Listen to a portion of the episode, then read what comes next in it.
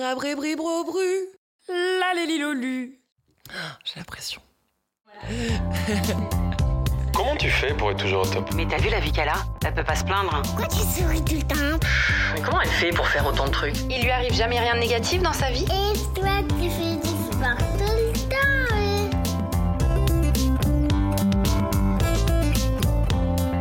Salut les amis, j'espère que vous allez bien. Je suis hyper heureuse de vous accueillir dans mon propre podcast. Alors je m'appelle Laurie Tillman, j'ai 30 ans et je suis une hyperactive de la vie. Vous allez vite vous en rendre compte, je cumule pas mal de casquettes qui suscitent beaucoup de questions. Et aujourd'hui, j'avais envie d'appuyer sur le bouton pause et de répondre à celle-ci. Mais comment tu fais pour gérer le stress de la rentrée? Vous connaissez le Blue Monday, soi-disant le jour le plus déprimant de l'année? Eh ben on vient juste de le passer, c'était le 17 janvier. Mais alors pourquoi en janvier on est à ce point-là stressé et déprimé? Sûrement parce que nos vacances sont déjà bien loin derrière nous et que la bûche de Noël n'est plus qu'un souvenir en forme de capiton. Parce que notre compte en banque en a pris aussi un sérieux coup pendant les fêtes, tout comme notre foi, nos cernes, et peut-être aussi parce qu'on se les caille sévère qui fait nuit le matin, nuit l'après-midi, et donc inévitablement nuit dans notre vie et dans notre petit cœur glacé. Et puis il y a ces bonnes vieilles résolutions aussi qui nous ramènent à notre médiocrité, celles de septembre qu'on a ressorties le 31 à minuit sous les cotillons et qui sont déjà passées aux oubliettes. Ces fucking bonnes résolutions qui nous font nous sentir bien nuls et nous rappellent à quel point notre volonté n'en fait vraiment qu'à sa tête. Ça y est, je vous ai déprimé là? On y est, c'est bon? Non mais sérieux, pourquoi on s'inflige tout ça en un seul mois? Rien que d'en parler, j'ai l'impression d'être en jet lag de ma vie, comme l'impression de revenir de vacances déjà essoufflé et de devoir enquiller avec une to-do de l'espace, pire, de la Voie lactée. Bon voilà, on y est, et vous avez été nombreux à avoir plébiscité un podcast sur ce fameux stress de la rentrée. Alors déjà, si ça peut vous rassurer, vous n'êtes pas les seuls à vous trouver dans cette bulle d'angoisse de janvier à mars. Perso, ce stress se traduit chez moi par une énorme boule au ventre, quasi quotidienne. Et ce qui m'épuise le plus en cette période, c'est de me coucher avec le sentiment de ne pas avoir accompli la moitié des trucs que j'avais initialement prévu de faire. Résultat des courses, mon cerveau tourne à toute vitesse avant de m'endormir et finalité de l'histoire, je me réveille sans rien avoir solutionné et avec des cernes de 12 km de long. Autre point super relou, c'est de réussir à faire le tri entre tous les canaux de communication. SMS, WhatsApp, mail, Messenger, Instagram et j'en passe. Je sais pas vous, mais j'ai l'impression qu'il me faudrait des journées de 72 heures pour avoir le temps d'être suffisamment productive dans mes missions du jour et de pouvoir, en prime, me coucher avec mes notifications de nouveaux messages à zéro. Sans compter les 96 de bonne année encore en attente. Ça va, on est le 24 janvier, il me reste encore 7 jours. Sérieux, il faisait comment à l'époque où il y avait que le papier ou le téléphone fixe comme moyen de communication? Ouais, c'est vrai que ces portables nous en rajoutent une belle de charge mentale numérique. En vrai, même pendant les vacances, j'ai du mal à être en full détente. Et je culpabilise même pas mal de mettre certains projets en suspens, de peur de re-rentrer sur le ring du taf en me prenant un double kick de tout ce qu'il y aura à rattraper. Ouais, comme si je passais à la caisse de la culpabilité au retour de chaque vacances. Oppression, bonjour Donc on y vient. Ma première solution cette année pour faire baisser ce stress inutile, c'est d'arrêter les résolutions. Et je prône cette année, en 2022, L'anti-résolution Autrement dit, être plus bienveillant envers nous-mêmes et se mettre des objectifs à plus long terme, en douceur. Plus cool, non? En vrai, c'est quand même complètement con d'essayer de changer nos habitudes en un mois.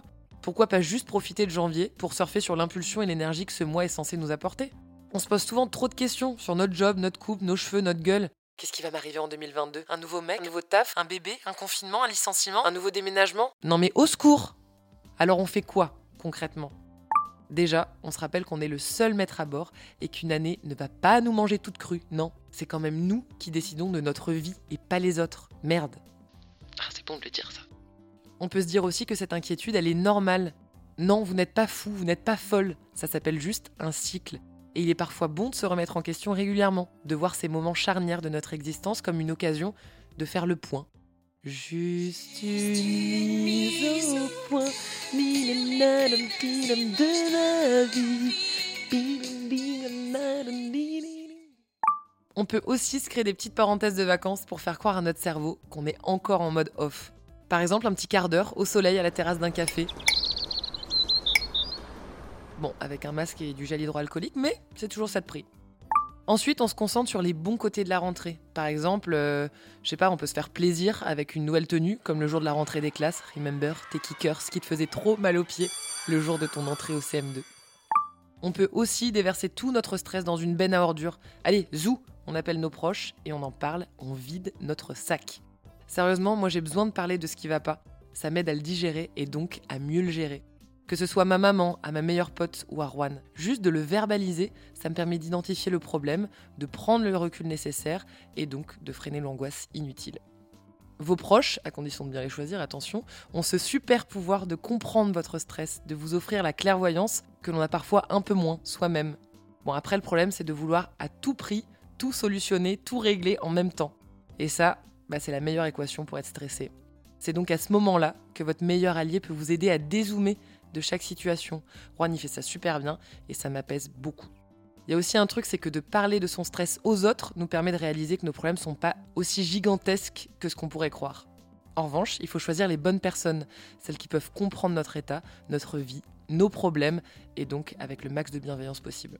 Alors si vous ne trouvez personne autour de vous capable de remplir ce rôle, ou que vous êtes trop timide ou trop gentil pour emmerder les autres, j'ai une petite suggestion à vous faire. Essayez d'aller euh, au parc en bas de chez vous, trouver un banc et taper la causette au premier qui va venir s'asseoir à côté de vous. Allez-y franco, pas de gêne, on y va. Et puis avec un peu de bol, cette même personne vous déballera aussi sans lot de galère, et là, vous vous sentirez comme envahi par une vague de soulagement.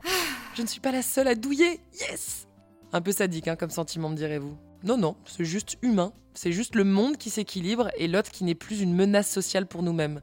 Notre voisin, notre collègue de bureau, l'ex de notre mec ou cette meuf sur Insta ont aussi leur période de doute, de stress, d'angoisse. Et non, ils ne sont pas si parfaits et encore moins meilleurs que nous. Ouf. Autre solution miracle, le sport, qui est perso mon meilleur exutoire ever. Ça me vide, ça me nettoie, ça me booste et ça me permet de mieux faire le tri des vraies urgences à solutionner ensuite. Le seul hic, c'est que souvent, par manque de temps, ben, j'en fais pas autant que j'aimerais, et bim, ça repart dans un nouveau process de stress. Donc, stop, on arrête de se flageller en 2022, et même si on n'a pas fait nos 10 squats du jour, eh ben, on en fera 20 demain et tout ira bien. Et enfin, on n'oublie pas de s'offrir des petites parenthèses de cocooning à soi. On se réserve un massage à la maison ou dans le spa qui nous fait rêver depuis deux ans.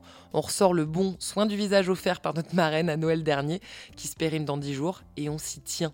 Et si personne n'a pensé à vous faire ce super cadeau avant, eh ben offrez-vous-le à vous-même, à votre prochain anniversaire. Vous savez ce qu'on dit, hein? On n'est jamais mieux servi que par soi-même. C'est bien connu. Bon, ça, c'est mes solus. Mais pendant longtemps, j'ai cru, comme beaucoup, que j'échappais à ces profils de gens stressés. Peut-être par manque de connaissances, de lecture ou d'échanges. Alors si vous aussi vous êtes plutôt du genre stresso-sceptique, voilà quelques clés pour identifier et reconnaître ces moments où Mister Stress s'empare de nous. Alors perso, quand il se pointe, je commence à mordiller l'intérieur de mes lèvres. Et quand je suis assez rassasiée, je m'attaque à un gratouillage intempestif à l'intérieur de mes coudes, jusqu'à ce que ça se transforme en plaque d'eczéma super glamour. Le soir, ça se traduit souvent par une grosse fringale. Je me mets devant un film et j'arrive pas à lâcher mon tel qui vibre toutes les deux secondes. Je tape du pied, roi de m'engueule, me dit de me détendre. C'est pire. Ok, j'essaie d'ouvrir un livre, je lis trois fois la même page sans avoir rien compris. Bon, j'abandonne, je crois qu'il faut que je dorme. Sauf que mes pensées ont choisi pile à ce moment-là d'entamer un super marathon nocturne. Yes Donc là, c'est l'opération de la dernière chance avant l'insomnie. J'ouvre mon appli de méditation, je me lance une cohérence cardiaque et je me glisse trois gouttes de CBD discretos sous la langue. Et là, ça part, normalement, sur une nuit de bébé. Donc ça, c'est mes signaux de stress à moi. Et je sais maintenant les identifier et j'apprends encore à les solutionner. Mais peut-être que vous, ça se traduit autrement.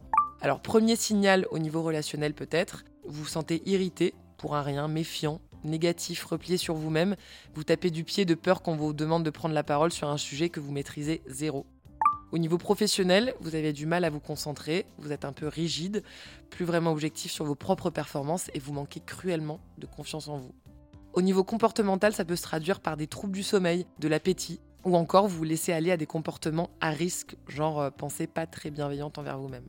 Autre signal, au niveau somatique, vous vous sentez souvent envahi par la fatigue, vous êtes sujet aux migraines, abonné au mal de ventre, mais ça peut aussi se traduire par des vertiges ou des palpitations, donc restez aux aguets. Et enfin, au niveau émotionnel, vous n'avez plus une bonne vision de vous-même. Votre humeur est en mode grand 8 et vous êtes au bord de l'hypersensibilité, au max de l'angoisse, voire carrément en colère. Alors si un de ces signaux vous parle, alors welcome dans la team Estressado. Yepa.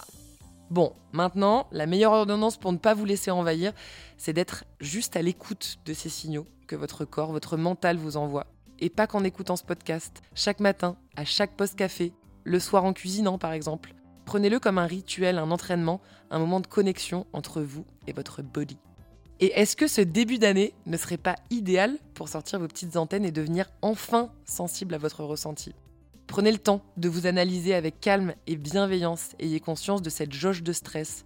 Alors aujourd'hui, par exemple, elle est plutôt à quoi? 2, 5, 7, 8,5, 10 sur 10 Et sondez-la chaque jour si vous pouvez.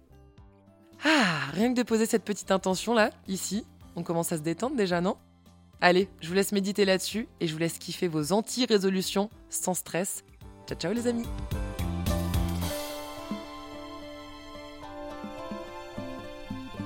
Allez, on se donne rendez-vous dans 15 jours pour un nouvel épisode de Comment tu fais? Alors si vous voulez être au taquet pour chaque sortie, n'hésitez pas à vous abonner sur l'appli de votre choix. On peut aussi se retrouver sur Insta. Et si toi qui écoutes ce podcast, tu sais aussi lire, alors tu peux retrouver toutes mes méthodes au top, tonique, organique, positive, en librairie.